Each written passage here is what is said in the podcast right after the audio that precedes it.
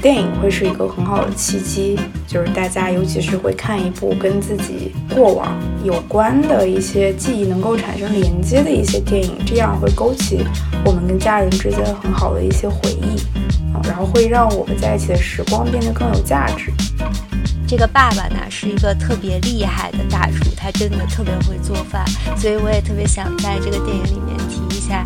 他特别擅长做的菜。下面为大家表演一个爆菜名之：凉拌海蜇、爆炒双脆、干贝芥菜心、炸响铃、松鼠鱼、冰糖元宝、菊花粥、赤煲鸡、东坡肉、卤鸭。其实不管这些喜剧多么荒诞，它都有一层温暖的底色在。就甲方乙方，可能大家也最记得的一句台词是：一九九七年过去了，我很怀念他。然后我就看到最近就好多人说二零二二过去了，我一点都不怀念他。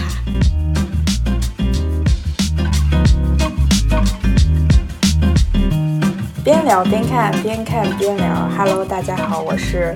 既想回家过春节，又不想回家过春节的 Cindy。Hello，大家好，我是原地在家过年的米少王。大家好，我是为了吃而回家的瑶。欢迎大家来收听我们这一期在除夕夜的特别放送。呃，又到一年春节了。既然到了春节呢，我们就得聊聊跟春节这个氛围、这个特殊的场景有关的一些电影。毕竟我们春节要放一个星期的假嘛，就是电影也是可以帮助我们逃避七大姑八大姨唠叨的一个 非常好的。就回到家，跟家人们也可以一起来看电影，度过美好的假期时光。在今天开始推荐电影之前，我们先聊一聊三位主播各自对春节的一些记忆吧。我作为一个东北的孩子，对于春节的记忆就是冷，好冷，好冷。东北的春节就是冰天雪地的样子，然后外面有零下二十度，所以基本上春节都是待在家里，然后走亲访友啊。哦，这样子，或者是去冰雪大世界 看一看冰雕啊、冰灯啊这些。嗯，这我觉得大概就是对春节的记忆吧。然后对于东北人来说，过年是要吃饺子嘛，但其实东北人就是到了任何的一个节气或者是节日都要吃饺子，所以这个吃饺子的环节好像也没有变成一个很特别的环节吧。但是小的时候，奶奶呀、爸爸妈妈们会把。钢镚儿，那我们叫钢镚儿，就是硬币包在饺子里面。奶奶就是怕我吃不到，会把那个钢镚儿先挑出来，然后夹到我的碗里，说我的小名叫萌萌，她说萌萌你吃这个。对，这个是我对家人春节最美好的一些记忆吧。我的家乡在广西，就是非常典型的南方过春节的这种习俗啦。比如说过年之前会全家人一起去逛花市买年桔，有大吉大利的意思。然后年三十晚我们会有一个习俗叫行大运。就是到快到零点的时候，大家会一起。以前没有车的时候，就真的是会在街上压马路，然后就象征着一年都会有好运。但是后来有车了，就可能就绕着城市兜一圈儿，兜风那样子。然后到了初一、初二，就会有那些醒狮上街，他们一般就会去到各个商铺门口。在商铺门口先舞一段，然后就讨红包，就讨个好彩头，这样就还挺特别。但我自己家还有一个比较独特的习俗，就以前外婆还在的时候，年三十儿就我们家会召开一个家庭大会。他会给全家人都发红包，就包括爸爸妈妈还有舅舅，就呃中年人也会领到外婆的红包，然后外公呢就会来总结一下我们这个家庭这一年都有哪些成绩啊，然后有哪些期许，这样子还是挺有辞旧迎新的仪式感的。嗯，让我想起了雄狮少年的画面，我刚刚已经在脑补刚刚说刚瑶说的醒狮的那些环节了。对，然后这两年过年就前前两年没回去，去年回去了，在跟一家人在一起还是挺开心的。然后刚刚 Cindy 说。东北的冬天很冷，可以去冰雪大世界。我就想起以前我们家还一直有一个愿望，说什么时候能够一家人一起去东北过个年，但是这个愿望一直没有实现。可能就跟东北人去海南过年的那个类似吧，就是总是希望去一个远离自己熟悉的家乡环境去过一下。然后完了，还有我刚刚说回家就是为了吃，确实我们家的饮食习惯跟北京还是不太一样嘛。然后可能一年也就回家一两回，所以很多家乡的食物还是挺想念的。过年的时候肯定要吃的是盆菜，还有白斩鸡，还有芋头扣肉。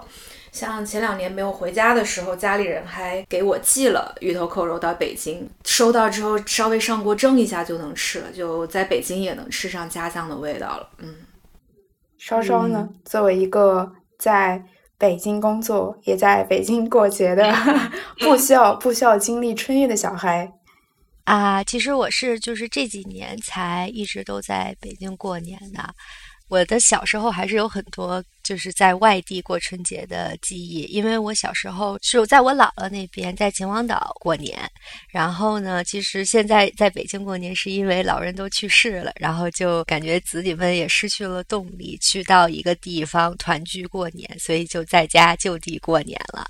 然后我对春节的记忆是，就是小的时候真的特别喜欢过春节，因为真的特别热闹，就和嗯两个舅舅的孩子，然后在家里跑来跑去，跑来跑去。去我们家的大人特别喜欢边看春晚边打麻将，然后这个应该是我们家一个 特别独特的传统。我们特别喜欢让小孩子坐在谁的旁边，就是给这个人运气加成，所以大家都会抢着说：“哎，你过来坐到我这边。”然后因为我小名叫楠楠嘛，然后有的时候他们连抓两个男，就说：“啊，这个是 楠楠带给我的楠。”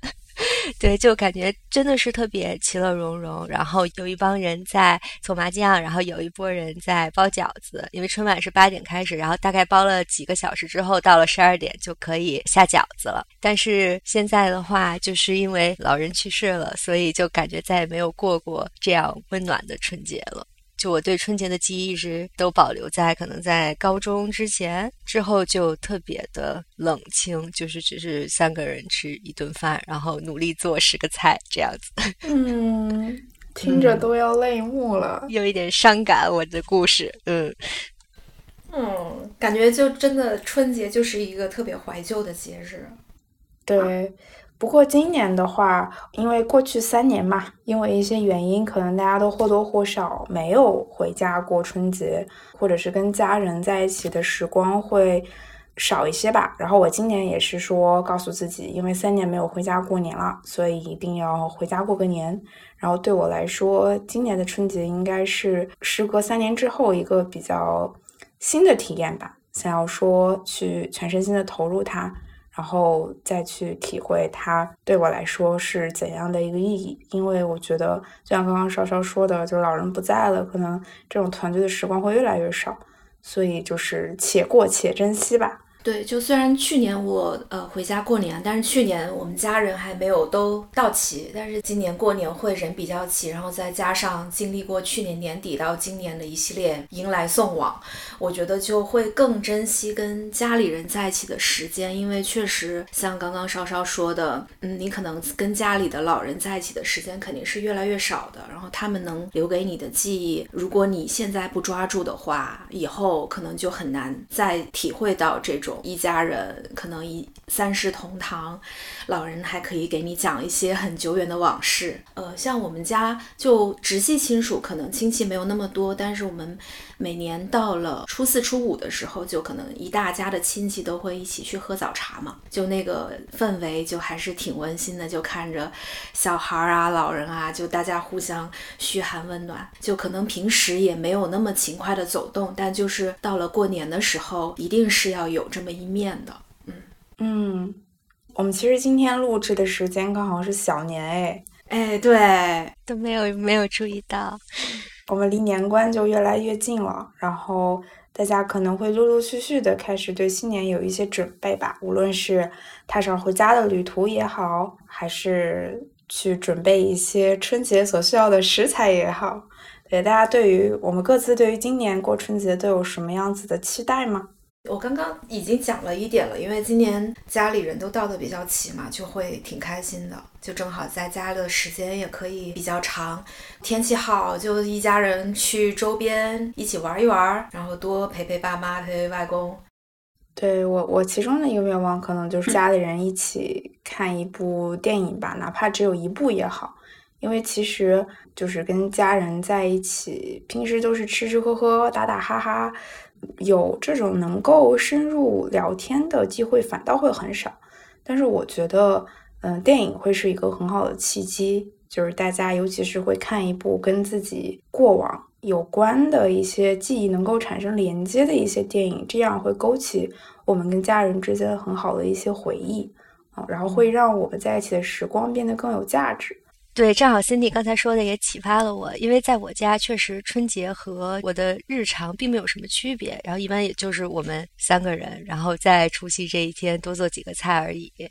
嗯，我觉得可能刚才 Cindy 启发我是因为我想起有一年我们过春节的时候，好像正好是就是菊次郎的夏天。在院线上映，大概时间比较近啊，不一定正好是春节那几天。然后正好我就说，哎，要不爸爸妈妈咱们仨一起去看一个电影吧？这个应该是为数不多我们三个人一起在电影院度过的一个时光，而且看的又是这么好的一个片子。所以其实回去路上，我也是很罕见的第一次和我爸我妈对这个电影的感想有了一个特别深入的讨论。就是我觉得其实就是看他们平常不怎么看电影的人，然后突然看一个故事，他们切入的角度，他们关心的重点。其实还挺有意思的，所以辛迪刚才说的这个愿望一下子启发了我，我就想，嗯，今年我也要安排一个好片子，然后这样可以让大家一起看一看，嗯。嗯嗯。像去年我回家也是有跟爸妈一起去电影院看电影，去年看了《狙击手》，所以要是今年有机会，可能也还是会去看看电影院有什么大家都感兴趣的，一起看一看。因为平时我妈是经常跟她朋友一起去电影院看电影的，但是像我爸就比较宅，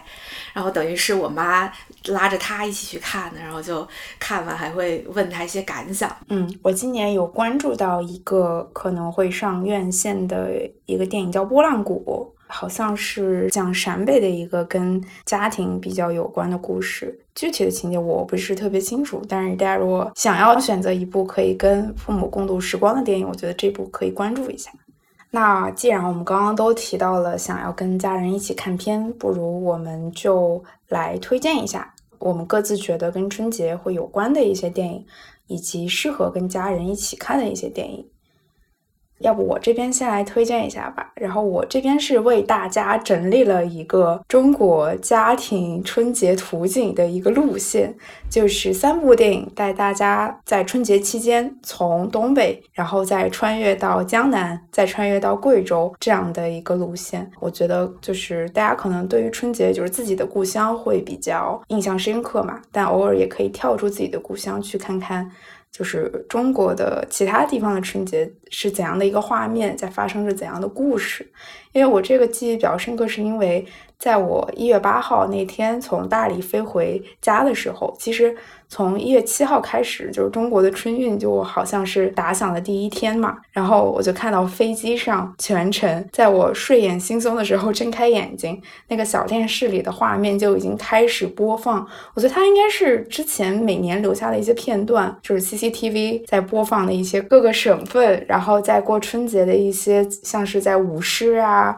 然后大家一起在包汤圆啊那样子的其乐融融的画面。所以那些画面虽然是每年播的都差不多，但是会一下子把你带到春节的这个氛围当中，对，然后也会对其他的地方怎么样过春节产生一个好奇。所以我第一部想要推荐的片子，我们可以先从最冷的地方，也是我的家乡开始，就是大鹏在二零二一年的一部片子叫《吉祥如意》。对，然后其实对于这部片子，大家的褒贬不一吧。首先，大鹏本身就是一个喜剧片的导演，然后对于他拍了一个这样子一个相对于深刻，然后又记录式的电影，大家可能一开始是存疑的，但是我觉得后面口碑其实还不错，至少对于我自己来说，它跟我的个人经历非常相关。因为我一看到那个电影，无论是从它这个冰天雪地的画面来讲，然后。家庭当中的那种 tension，然后那种强烈的对于家的那种强烈的情感，我觉得一下子就把我带入进去了。所以我在上次回家的时候，跟妈妈一起看了这部片子，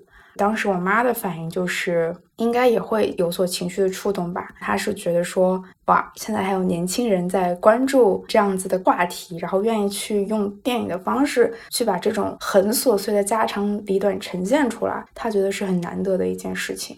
然后简单介绍一下这部电影的梗概吧。它其实是大鹏在拍这部电影的初衷，其实是想拍他姥姥怎么在年三十儿过春节的一个故事。但是在拍的过程当中呢，姥姥意外去世了，所以打乱了大鹏当时拍这部电影对他所有的预设。然后于是就变成了一个一边来构思，然后一边来拍摄的一个半记录和半叙事的影片。其中最打动的一个感受就是树倒猢狲散吧，因为就像刚刚稍稍说的，其实大家都是为了老人而凝聚在一起的，因为老人还在，所以我们愿意回家。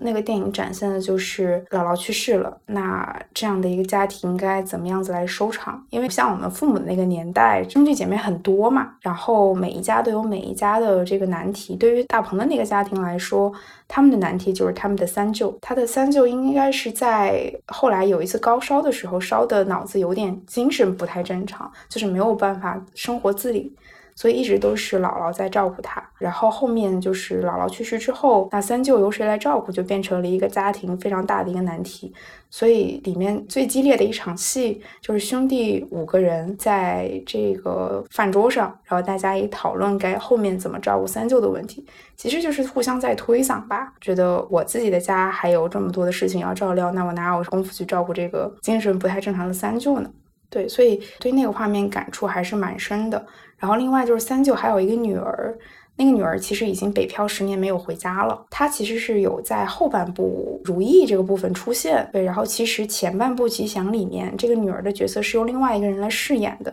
但是后半部就有点像一个揭秘的一个方式，告诉你说其实前面那个女儿不是真的女儿，后面这个才是真的女儿。当时大家对于那个画面很触动的是，真的女儿在。电影里面哭的非常的撕心裂肺，就是大家在讨论说三舅没有人照顾她，作为女儿觉得很亏欠那样一种强烈的情绪。但后面就是真的女儿出现了之后，反倒是躲在镜头后面没有任何的反应。但我其实是能够理解她的，就是嗯，十年没有回家，就有点像我们在自己生活的城市待久了，你春节哪怕你一年只回一次家，你刚回去的时候。还是会觉得有一点疏离，有一点觉得不真实，然后你需要一段时间去适应。嗯，我会觉得他的那个反应会有强烈的一个触动。我觉得我们可能每个人春节回家都会经历这样的一个过程，但是整个春节过完了，他在我们的脑海里留下的那个记忆，又会伴随着我们去度过接下来的日子，哪怕我们回到了我们习以为常的城市的生活里面。这是我想推荐的第一部电影，然后第二部呢是叫做《春江水暖》。为什么这一部电影会给我很强烈的感受，以及想要在春节去看呢？因为它帮我带出了我对东北春节的那个印象。因为其实东北的春天就是白茫茫的一片嘛，但是尽管在南方春节也还是在冬天，但是就是它绿油油的一片，会给我带来一种好像春天来了，然后万物复苏的错觉。所以就很想在电影里面去南方去看一看。然后其实它也是讲的是家庭的故事，跟《吉祥如意》有一些类似，但是它故事的发生地呢是在导演顾晓刚的老家富阳。然后影片其实是从夏到春，以春为结尾的一个季节的结构，聚焦的就是浙江的这个富阳一个大家族的故事。然后老太太和四个儿子和《吉祥如意》一样，里面也有家庭成员之间非常就是这种家家有本难纠葛。对对对。呃，我觉得最这部，因为它故事本身也是用的当地的方言嘛，然后可能没有这个《吉祥如意》那么强的共情，但是它的画面还是非常的精美的。因为导演是用了非常精致的这种长卷式的镜头，然后其实画面的主要的摄影也是集中在沿江的这个外景空间之中，而且配乐还是窦唯大仙来做的，所以就是整个会给你一个你融入了一幅画卷的这样的一种感觉。而且整部电影在结尾，它道出的它仅仅是第一卷，其实导演顾晓刚还有着更大的愿望吧，就是他会之后做二卷和三卷。然后这部电影其实，在开头也给我们埋下了一个伏笔，就是他说春江金流，呃，杭州钱塘江汇入东海。所以在讲完这一波富春江呼应的富阳之后，他也会去继续讲沿岸的这个钱塘江与东海对应的杭州和上海的故事。所以我也很期待这部电影之后的一个叙事。然后大家可以趁着春节把这一部补一下，去感受一下江南的春节的景色。对这个片子，我之前也看过，而且印象最深的也是对他整个电影的视听语言，尤其是他的电影整个都是冷色调的，但是呢，他在其中又穿插了一些很巧妙的暖色调的细节，比如说有灯笼、有烛光、有生日围巾，然后我记得他们还在渔船上办过一个婚礼吧。然后呢，他的取景像刚刚 Cindy 说的，他出现了很多江边的景象，然后也给到了江边的那个樟树。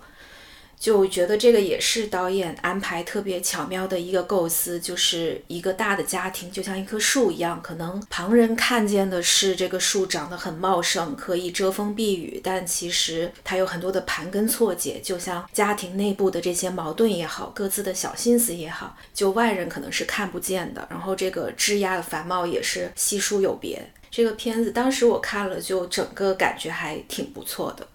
嗯，对，谢谢瑶的补充。就感觉其实虽然吉祥如意和春江水暖所描绘的画面在距离上、物理空间距离上相距甚远吧，但其实当我们把镜头聚焦于一个家庭发生的故事，都会有千丝万缕的联系。每个人都在经历这样的一个故事。最后想推荐的是陆庆怡导演的《四个春天》。啊，然后我们就继续往南走。对，故事其实发生在呃陆庆义导演的家乡贵州，然后呃里面描绘的是他父母在贵州这样的一个小县城生活，但是又同时会给生活创造一些美感的一些很真实的生活画面。其实我当时是想看这部电影，是因为里面的一些素材都是导演在每年回家过春节去陆陆续续积攒起来的一些镜头。所以，如果大家就是今年会回家过春节的话，我觉得 maybe 拿起自己的手机或者摄像机去记录一些家庭的画面，也是非常有价值的、有意义的。呃，我觉得剧情就不过多展述吧，又是一些家长里短的事情，然后里面也会面对亲人的离别呀。但是始终最打动我的是他的父母生活的那些场景，一边生活一边会在家里的院子唱起歌，那种就是无论面对什么，感觉有父母在，好像这个家就会很圆满。然后这个就是我想推荐的三部电影。好呀，那就顺着 Cindy 的这个故乡的路，我就再多补充一个华南地区的片子吧。二一年底上映的一部动画片叫《雄狮少年》，就刚刚开头 Cindy 也 cue 到了。这个剧情本身，它讲的就是少年叫阿娟，他是一个留守少年，父母在广州打工，然后一次偶然的机会，他了解到了，就是他们家乡这边有很传统的这种舞狮的技能的。然后他之前对这个是完全不了解，那他同时又很想念自己的父母，所以当他了解到广州要举办一个舞狮大赛，他有机会去参加比赛，可以见到自己的父母，所以就开始拜师学艺，跟另外两个看起来身体很羸弱、非常的不像舞狮的人的少年一起来去学习这项运动。然后整个片子看的是非常感动，因为像在岭南地区，很多地方都会有舞狮的传统，但是对于像我们在城市长大的人来说，除了过年过节，其他时候是很少有机会去看到这样子的表演，也不知道这些。雄狮是有什么讲究的？因为在这个片子里边，它其实还有介绍不同颜色的狮头分别代表的是什么人物，有什么样的性格，然后他们的招式是什么样的，然后甚至像在这个动画最后，他们去参加这个舞狮大赛的时候，就出现了一些可能像之前我们看黄飞鸿的电影才会出现的这种现实中不太可能的高难度的动作，就等于也给年轻的一代人去普及了舞狮的这种传统文化吧。但是当时我在电影院看这个动画片，一开始打动我的是他对于岭南风土的这种描述，因为他家乡是在乡下，这个少年阿娟跟。领他入门的这个少女也叫阿娟，是在一棵木棉树上树下相遇的。然后当时这个木棉树开满了红色的花，又叫英雄花。当时从树上跌落了一颗木棉花，少女阿娟就说：“你是被木棉砸中的人，意思就是你会获得很多的勇气，你是能够行好运的。”这个也勾起了我自己的一些对家乡的回忆，因为以前我小时候住的家门口就有一棵超过了一百年的木棉花。就以前小时候晚上睡不着，我爸就会领我下楼，抱着我一边哄我，然后一边捡了好多木棉花回家。所以就当时看这个动画片，看到这样的风土的时候，就一下子勾起了我的思乡之情。包括还有很多对于岭南乡下这种桑基鱼塘的景象的描述，整个片子的细节会做得非常好。除了去展示传统文化之外，对于展现这种家乡的风貌也是做得非常非常的棒。然后它的故事本身，其实对于像我这样的可能离开家乡到大城市打拼，就也会得到一点点共情吧。就虽然没有动画片里边描述的那么的艰难，但是是能够体会到他离开家乡，然后去跟父母相见，对于家庭的这种羁绊。所以看这个动画片，等于有很多很多的因素去产生很多的感稍微补充一下这个故乡的版图。嗯，我还记得我是看《雄狮少年》的时候，是有一次春节在三亚，因为东北人过年还挺喜欢去三亚的，就一个人包场在电影院里面看了《雄狮少年》，就对于那种其他风土里面的春节会就很向往，所以也很想去感受一下别的地方是怎么过春节的。好，那我们。到下一个人来推荐。嗯，因为刚才辛蒂提到了故乡嘛，然后我当时看到这个话题的时候，其实第一时间浮现在我脑海的就是各式各样的美食。可能暴露这个吃货无疑，因为在脑海里其实出现的第一个影片竟然是这个《饮食男女》。嗯，我觉得这个片子是一个特别有意思的片子，就符合很多主题，就是在家庭话题里面可以讲它，然后在文化冲突里面也可以讲它，在贺岁片虽然不是这种传统贺岁片，但是这种很丰盛的美食，这种视觉的盛宴，就和过年这种年夜饭的感觉。很相似，就有一种哎，过了春节，然后自己在家吃年夜饭，然后又在电影里面看大餐，一种年味十足的感觉。在这里呢，我不得不想跟大家报一下这个电影里的菜名。我想再解释一下，就是没看过这个电影的人可能不太了解。就这电影里面是一个爸爸和三个女儿他们家家庭的故事。这个爸爸呢是一个特别厉害的大厨，他真的特别会做饭，所以我也特别想在这个电影里面提一下，就是他特别擅长做的菜。下面为大家表演一个爆菜名之：凉拌海蜇、爆炒双脆、干贝芥菜心、炸响铃、松鼠鱼、冰糖元宝、菊花粥、吃包鸡、东坡肉、卤鸭。印象很深的一个场景是他给他的小孙女做了一个上学的便当，然后这个便当他就说啊，那我就给你做一点点家常菜，让你去带去好了。然后他的家常菜是无锡排骨、蟹肉菜心、青豆虾仁、五柳鸡丝，还带了一盅苦瓜排骨汤。然后这个小朋友去到学校之后，就成为了学校就是班里面特别受欢迎的人。然后大家都想说：“哇，你的这个便当也太好吃了，以后我也要上你家吃便当之类的。”就成为了很有人气的人。所以我就在想，春节呢，可能就不要看太……虽然这个电影也有点沉重，但我觉得就是它的这种美食和视觉的刺激，一定程度上也减轻了这个家庭中很沉重的、很难化解的一些矛盾吧。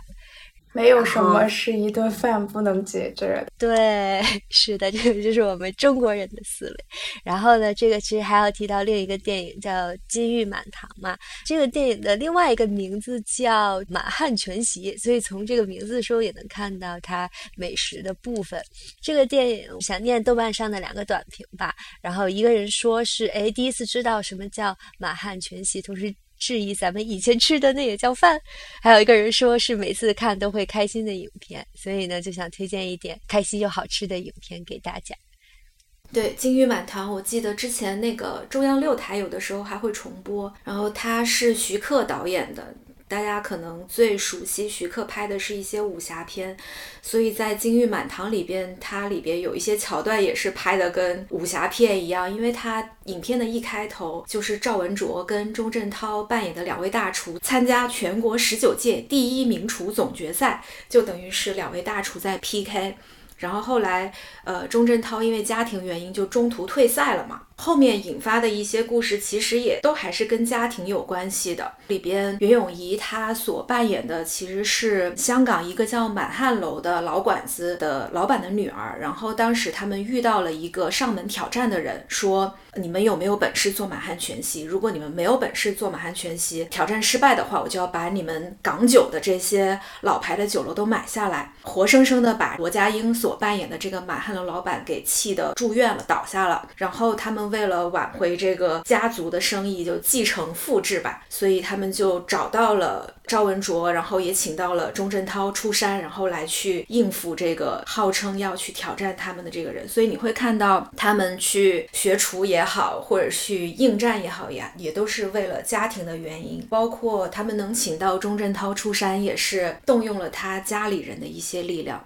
在这里，我也想顺着刚刚稍稍的这个传统来报一下菜名。然后需要提到的是，这个满汉全席里边的菜呢，有一些野味，但是这个不代表本台的观点，都是戏剧的效果。它这里边出现过的菜包括人参炊饭、荷叶包炊饭、豆腐雕八仙、冰雕水仙长城、灌汤黄鱼、海龙蒸猪、踏雪寻熊、富贵象拔、齐天大圣会虎沙。还做了一些在粤菜里边出现的，但是很考验这个师傅功底的脆皮干炒牛河，还有水晶咕噜肉。整个看下来，确实之前对于满汉全席里边到底有什么不是特别了解，但是在这个电影里边就看到，哦，原来是这么做的。然后特别值得一提的是，里边有处于颜值巅峰的张国荣跟袁咏仪，就真的太美太美了，你很难想象。袁咏仪在这个片子里边是顶着一头一头红色的短发，我还记得她其中一个造型是穿着一个亮黄色的风衣，就整个看起来像麦当劳叔叔一样这样一个造型，然后竟然还美到不行。所以这个片子等于是一个非常丰富的视觉盛宴吧，不管是看人还是看菜，然后里边的一些桥段也非常的无厘头，就你很难用正常的逻辑去判断。这个也是我在过年的时候特别想看的，没有什么意义的快乐。就这个也是八九十年代老港片、香港的贺岁片的一个特点。嗯，佩服我们主播的这个学术严谨性。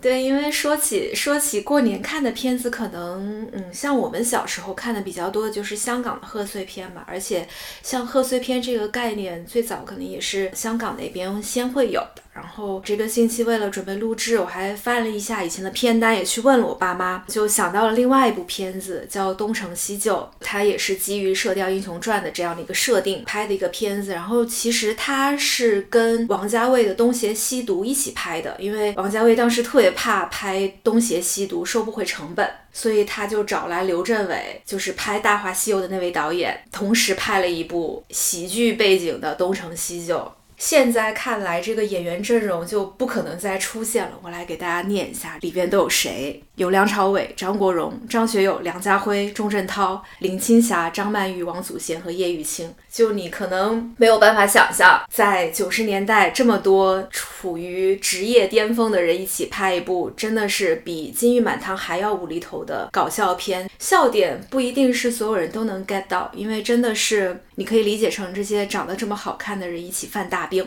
一起打打杀杀、吵吵闹闹、闻歌起舞、饮酒作乐，也是。非常适合过年期间，可能你们一大家子在打麻将的时候作为背景音播放也挺好的，这样一些片子吧。嗯，感谢春节给我们这样的一个契机，可以去肆无忌惮的犯大病。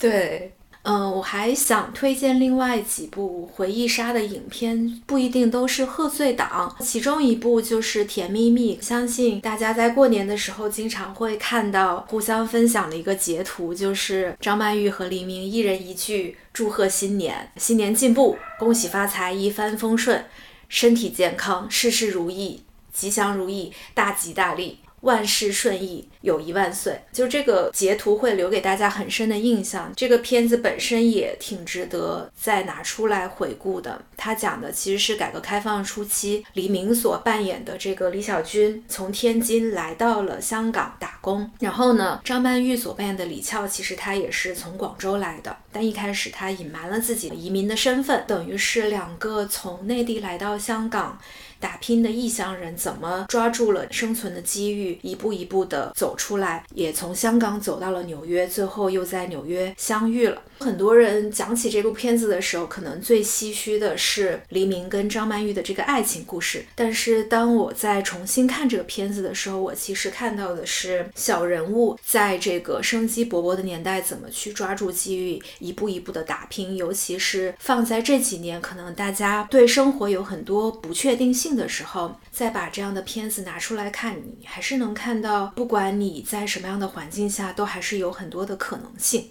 然后再加上张曼玉在这个片子里边也是非常美，非常的灵动。本身呢，片子也带有一些怀旧的成分，因为像《甜蜜蜜》还有《月亮代表我的心》这两首由邓丽君演唱的金曲也是反复的出现，就也是很适合拿来做回忆杀了。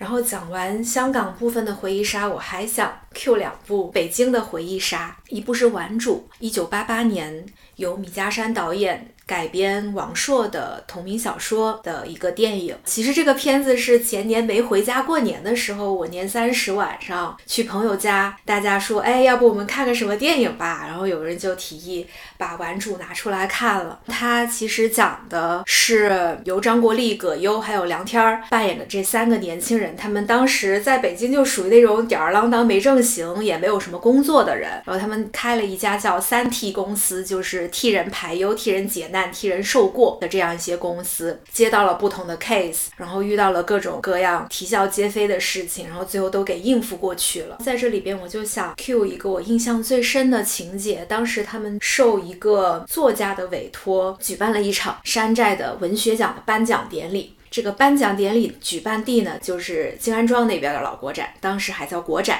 然后你就会看到各种各样的所谓的作家就上台演讲，然后发表获奖感言。在这个颁奖礼的最后呢，上演了一场时装秀。你可能现在很难想象，在八十年代已经有这么多形形色色的造型的模特。在 T 台走秀，然后其实也是反映了当时的一个时代风貌吧。因为八十年代是在改革开放正进行的如火如荼的年代，文学艺术包括其他各种各样的文化形式也是等于是百花齐放，大家都有很多的思想、很多的想法在碰撞。所以在现在看来，可能很难想象说，哦，当时还有过一个大家有各种各样的想法，然后不管是多么的荒诞、多么的离谱，都能够说出来，都能够实现。的这样的一个状态，所以当时看来会觉得一点都不过时，甚至会有一点点羡慕跟向往当时的那样的自由。呃，然后这个电影有一首插曲也非常有意思，我查了一下，是一个等于是老一代的摇滚歌手叫王迪唱的，然后等于也给这个片子定了一个主题的基调吧。它里边有几句歌词写的是：“我曾梦想现代化都市的生活，可现在的感觉我不知该怎么说。”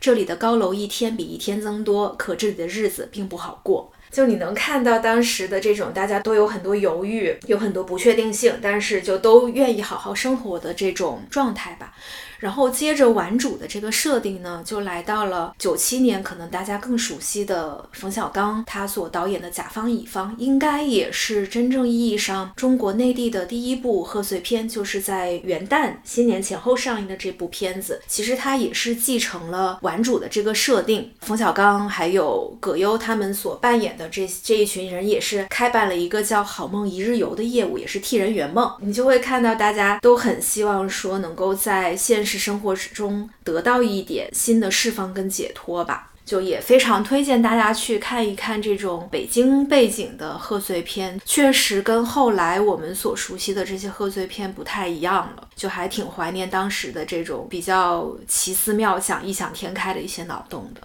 对，刚刚也受瑶启发，我觉得确实就是又提醒了我，感觉今年可以跟爸妈一起再看一下这些贺岁片，因为其实这些贺岁片上的时候，我们的年纪都还小，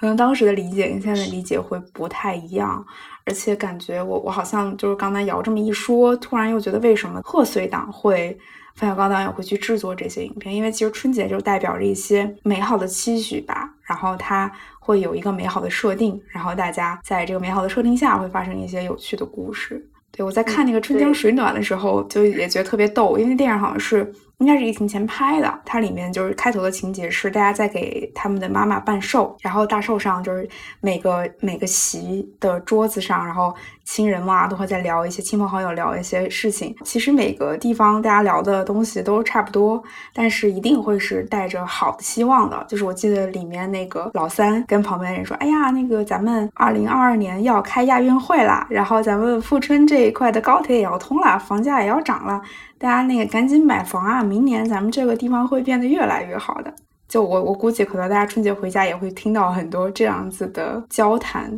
就觉得会还蛮有趣的。对，就是其实不管这些喜剧多么荒诞，它都有一层温暖的底色在。就甲方乙方，可能大家也最记得的一句台词是“一九九七年过去了，我很怀念他”。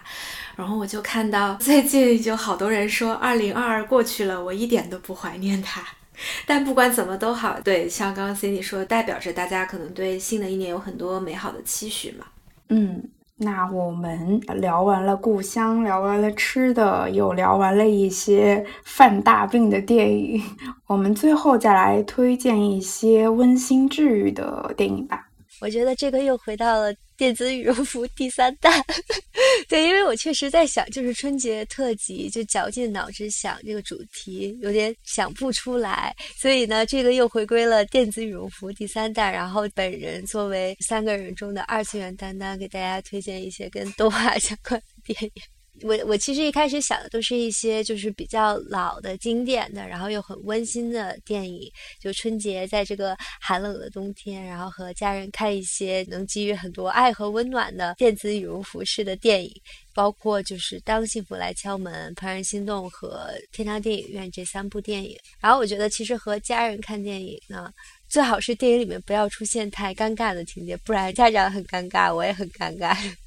虽然我现在已经是一个成熟的大人了，但是我依然很尴尬，所以我就觉得像这种，嗯，比如说展示忘年交，就像天堂电影院里面，就是爷爷和一个小朋友之间的故事，还有怦然心动这种小朋友之间类似友情又类似爱情这种真挚、细腻、纯洁的情感，然后包括当幸福来敲门，就是爸爸和儿子之间的故事，我觉得这种都是非常适合和家长一起看的，就没有没有雷区，没有 NG，可以。放心大胆看，然后还有一些是觉得平时生活特别苦，作为本二次元就是。二次元就是一个逃避现实生活的一个途径嘛，所以很多动画电影，我觉得它其实是脱离了这种三次元的设定，然后让你感觉到在一个新的世界里面有一个崭新的开始，有很多可能的这种电影，包括大家都很熟悉的《心灵奇旅：飞屋环游记》，看了之后真的是会感到内心特别温暖的。我这边还特别想推荐，就是我很喜欢的一个日本的动画导演叫西田守，我觉得他的电。倒不见得是非常的温馨，但是从他的画风上和他探讨的话题上，我觉得都是很值得一看的。对我新田守的电影，其实我最喜欢的是一个叫《未来的未来》的电影。它展示的是一个二孩家庭的故事，也被就是日本网友声称是说，哎，是不是要鼓励大家生孩子？但其实并不是。它很好的展示了当一个家庭里面多了一个小朋友之后，然后孩子之间他互动的一些 dynamics 的变化，然后包括就是孩子可能希望得到关注啊，得到爱，然后家长如何给予这些爱和关注的这种很巧妙的点，我觉得它是一个很好的故事。再有呢，就是推荐大家都比较熟悉的新海诚和宫崎骏了。我觉得他们就是画风和音乐都特别特别精美，然后也适合在春节治愈一下自己的内心。嗯，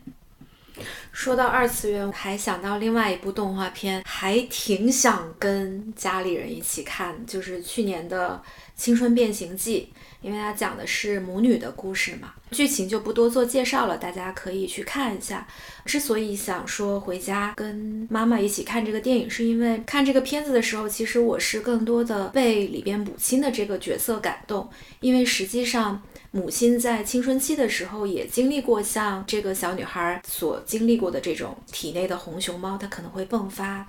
家族就要通过一些传统的法事来去封印这个红熊猫。里边的母亲，她自己的母亲这个外婆其实也是一个很强势的人。那母亲最后走上还是走上了这种传统的人生道路，但是小美呢，最后跟母亲达成了一个和解，母亲也尊重了她的自由。所以当时我看了还觉得。挺感动的，就有一点像是母亲对女儿说：“我曾经向往而终究失去了的自我，如今留给了你。”所以就也想到了我自己的母亲，就是因为我知道我妈可能会在内心对我有很多的期许，但是在我整个成长的过程中，她始终是非常尊重我自己的选择，就并没有过多的把她自己的意志强加在我身上。所以我也挺好奇，像这种动画片的方式来去讲述母女关系的比较新颖的形式，不知道 在家长看来会是一个什么样的感受吧。所以我可能会选择回家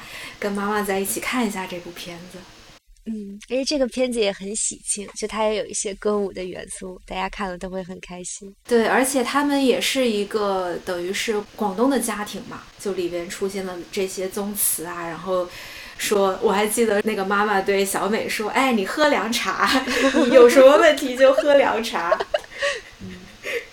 遇事不决喝凉茶，老广东家庭 了。对对对，就挺贴近我自己的这种生长环境的。嗯嗯。对，就回归到我们开头说的，其实电影就是一个打开我们跟家人话匣子之间的一个很好的工具吧。对，有的时候我们可能会对一些过往的，无论是伤痛也好，一些怀旧，尤其是在春节，其实大家就想乐乐呵呵的，不太想去谈一些比较深刻的话题。但是我觉得，因为我们在一起的时间毕竟不多嘛，然后也不能总是对这些问题避而不谈的，反倒是我们一起敞开了跟爸爸妈妈聊聊天。会比较好。最后，我们就祝大家都能开开心心的过这个春节。然后，我们也期待春节之后，大家如果有什么感受，也可以在我们的评论区进行分享。好的，如果大家喜欢我们的节目，不要忘记分享给你身边的朋友、家人，然后给我们点一个关注吧。那我们今天就聊到这儿祝大家春节快乐。祝大家春节快乐。拜拜。拜。